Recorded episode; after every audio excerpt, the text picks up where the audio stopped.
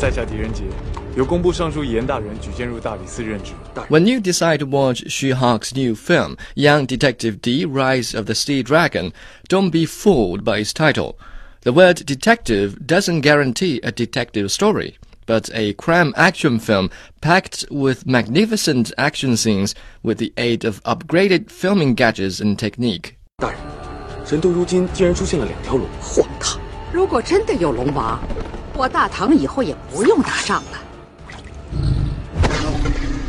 in his latest outing, the Hong Kong director presents a prequel to his 2010 box office hit, Detective Dee and the Mystery of the Phantom Flame.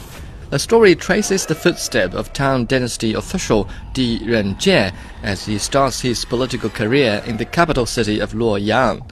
His arrival coincides with a devastating attack on the empire's naval fleet An entire armada is allegedly annihilated by a sea dragon. Di's boss, Yu Chi, is charged to root out the attackers. He will need the help of Di and many others to solve the case and uncover a conspiracy against the empire.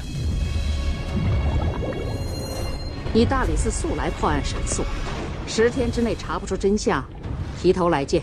Just like many other contemporary detective films, for example, the new Sherlock Holmes series starring Robert Downey Jr., Rise of the Sea Dragon doesn't offer a satisfactory detective story.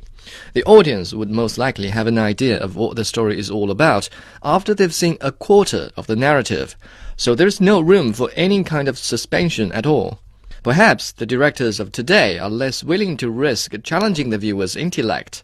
I guess we'll just have to keep paying for mediocre stories unless enough of us decided to otherwise make a difference. Fortunately, Xu Hark is the kind of director that likes to try new things. Xu is previously known for his work involving the world of martial arts, or wuxia, but in recent years he's been seeking new ways to present his world. In 2011, he adopted IMAX filming techniques when making Flying Swords of Dragon Gate. This time, in Rise of the Sea Dragon, he pushes himself further by filming 3D underwater scenes. His efforts were not unrewarded, as many of the magnificent action scenes were reminiscent of Pirates of the Caribbean, only better.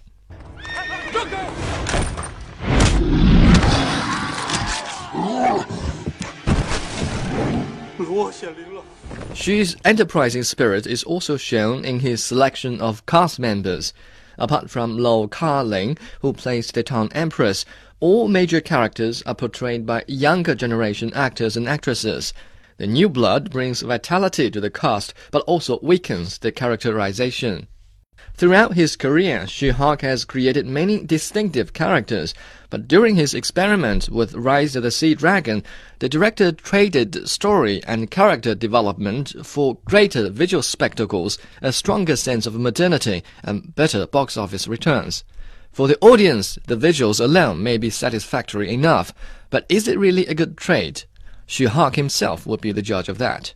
On a scale of 1 to 10, I give Young Detective Dee Rise of the Sea Dragon a 7.